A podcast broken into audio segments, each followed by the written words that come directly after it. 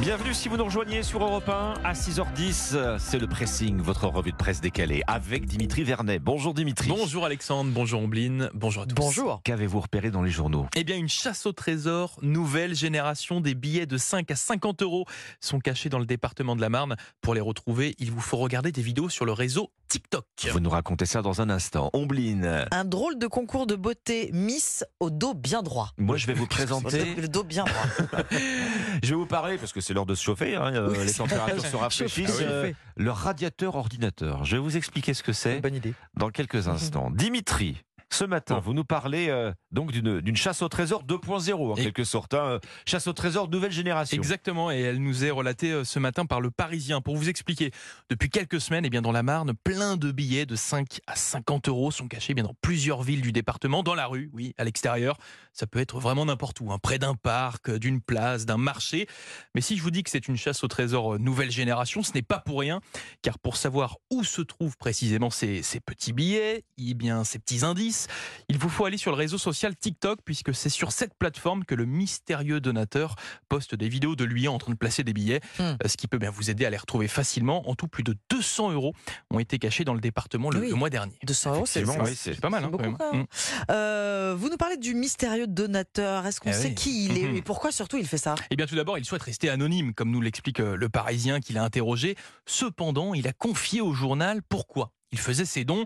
Son objectif, divertir les gens. Et divertir les gens, c'est son argument. Simplement, après, on est, en- on est entre nous, on ne va pas se mentir. il y a quand même un autre Il objectif. y a autre chose derrière, Eh oui, euh, derrière ce concept, l'objectif c'est d'avoir plus de vues, d'avoir plus de gens qui Eh le oui. suivent. Forcément, c'est une sorte d'investissement sur un concept qui existait déjà aux États-Unis et qui marchait. Et donc voilà, bah, lui, il l'a repris, il le fait sur TikTok et pour le coup, ça marche aussi. hein. Ces vidéos font des milliers de vues, énormément de personnes se sont abonnées à sa page.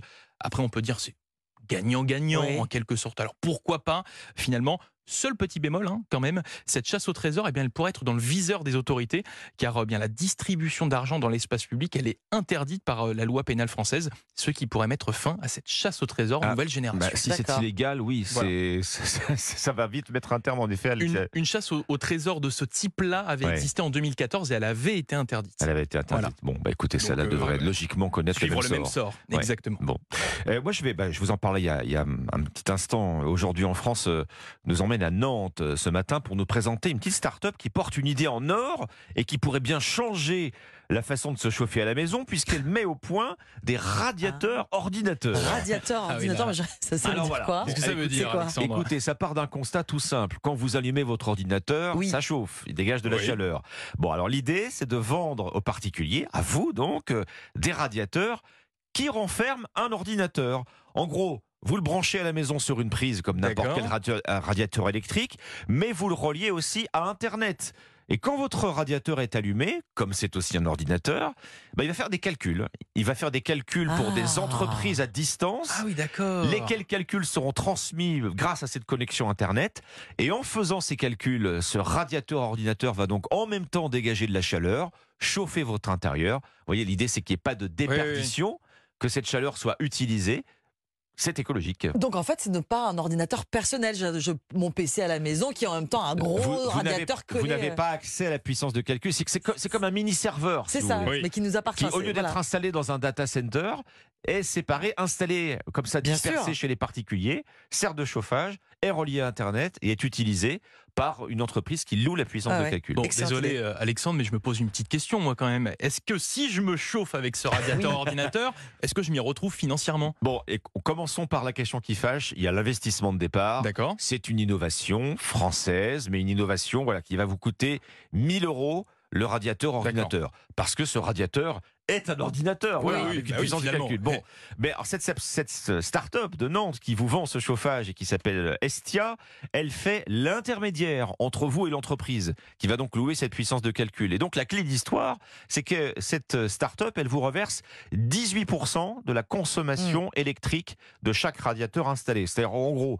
à chaque fois que vous dépensez 1 euro de chauffage, la start-up vous reverse 18, 18 centimes. centimes. Ah, vous voyez que c'est une idée qui germe. Il y a 200 radiateurs euh, de, de ce type qui sont vendus cet hiver, mais euh, l'idée de cette start-up Estia, en tout cas son espoir, c'est de vendre dans les 5 ans des dizaines de milliers de radiateurs forcément, ordinateurs euh, forcément. de cette façon, euh, à condition qu'il y ait une demande à la fois de la part des entreprises et des particuliers pour se chauffer. Mais que je, je vous le disais, c'est quand même voilà un investissement à la base, c'est 1000 euros le, le- le radiateur. L'idée, c'est que l'investissement soit amorti euh, Oui. assez vite. Et l'idée future, c'est qu'il n'y ait plus finalement de data center, mais plein de petits, enfin, en tout cas, regroupés dans si un, c'est le cas, si un site un et que ce soit partout dans le monde, et ça chauffe les gens. Exactement. Ça devient un cercle vertueux. Voilà, la Bon. bonne idée de cette start-up nantaise. Ombline. Ah, moi, je suis pas sûre que l'idée soit bonne. Vous allez euh, me le dire. Vous Bonne avez, accroche. vous avez peut-être assisté au sacre, au sacre euh, samedi soir de Eve Gilles, Miss Nord-Pas-de-Calais, Oui, a été élue oui. Miss France 2024. L'occasion pour le Figaro de rappeler dans ses pages santé qu'outre-Atlantique, en plus de Miss America, il a existé pendant presque 40 ans un concours de beauté bien particulier, celui de la Miss au dos bien droit. Miss au Ça existe ça bien droit. bien droit. Ouais. Mais qui a pu Bien voir, droite. euh, qui a pu avoir cette drôle d'idée Ah, mais avec une personne, les chiropracteurs. hein, les chiropracteurs. Ah oui. Pour rappel, la chiropraxie est ce qu'on appelle une médecine douce qui agit sur les maux de dos et les douleurs articulaires. Dans les années 20, la pratique est toute jeune et les chiropracteurs n'ont pas l'autorisation euh, d'exercer. Ils cherchent donc un moyen pour que ça change, pour se faire connaître. Alors pourquoi pas un, un concours de beauté? Il se trouve, euh, que- rappelle le Figaro, qu'à mesure que le corset euh, disparaît à l'époque, hein, on doit apprendre à se tenir droit. Le concours de la colonne vertébrale la plus parfaite apparaît en 1927. Mais c'est- alors, le concours, le concours du dos droit, du dos bien tenu. En, en quoi ça consiste Ah, exactement? bon, alors, ça a pas quand même pas mal évolué en- à partir de 1927. En 1955, Alexandre, la première reine mondiale de la posture est désignée grâce à la radio complète de sa colonne radio, vertébrale. oui. Voilà, là comment ça fonctionne? Radio de la colonne vertébrale, premier critère. Et puis, on fait grimper toutes les candidates sur deux balances, un pied sur chacune.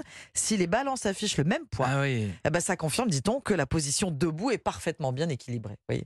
Euh, donc elle est bien droite. Voilà, ce concours s'arrête à la fin des années 60. Alors on n'en parle pas beaucoup quand ça s'arrête, quand ça commence de plus d'ailleurs. Les chiropracteurs ont quand même réussi leur coup et se sont imposés dans le paysage de la santé.